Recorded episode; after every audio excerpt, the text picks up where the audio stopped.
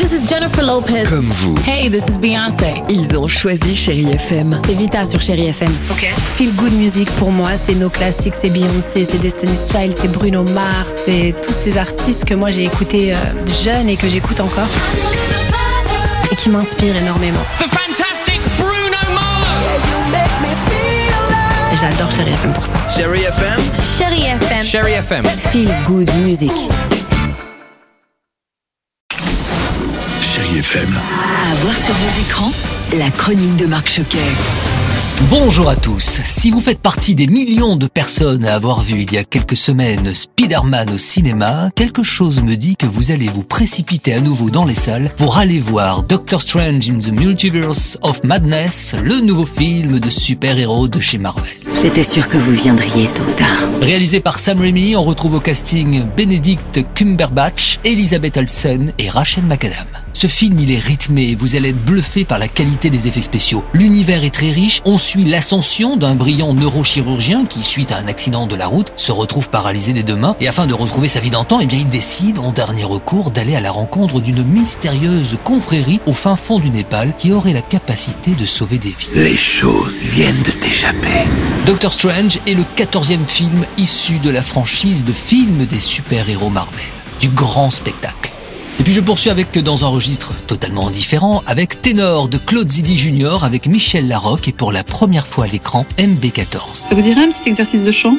C'est quoi l'embrouille en fait? L'embrouille? Ah Non, non, pas du tout, il n'y a aucune embrouille. Antoine, que l'on vient d'entendre, interprété remarquablement par MB14, est un jeune de banlieue qui, entre ses études de comptabilité et ses battles de rap, eh bien, il cherche un petit peu un sens à sa vie. Et puis un jour, il va livrer comme ça l'Opéra Garnier des sushis et croisera la route de Madame Loiseau, professeur de chant interprété par Michel Larocque. Et là, elle va lui suggérer de chanter des airs d'opéra. Sa vie va changer au détriment de ses amis, de sa famille. Michel Larocque nous parle de son partenaire. Je l'ai beaucoup aimé tout de suite parce que il a du talent, c'est vrai, mais il a du talent aussi surtout. Il a envie de progresser tout le temps. Il est humble, même s'il connaît ses qualités, c'est ce qui est très important. Il est très travailleur, il est concentré. Mais ensuite, quand j'ai vu le film, j'ai trouvé incroyable à quel point il est vrai. Et ça, c'est quelque chose qui est primordial. MB14 a beaucoup de similitudes avec le personnage qu'il interprète, comme il me l'a confié au micro de Chéri FM. Ce film, c'est un cadeau de l'univers incroyable. Moi, il y a plein d'épisodes dans le film que j'ai vécu en vrai. Le fait d'être à la fac, de faire un cursus qu'on n'aime pas et de limite s'endormir sur la table et de se dire mais j'ai rien à faire ici en fait. D'avoir une vraie passion pour un domaine artistique. En fait, il me ressemble beaucoup. En plus, le passage du rap à l'opéra, moi j'ai commencé le rap euh, au début de ma carrière musicale et après je me suis beaucoup intéressé à la musique classique, au chant lyrique. Enfin, c'est des trucs qui me touchent et voilà. Et puis je termine avec un autre très joli film, Les Passagers de la Nuit avec Charlotte Gainsbourg. Et donc vous êtes une inconditionnelle de l'émission? Oui. Et pourquoi reprendre le travail maintenant alors?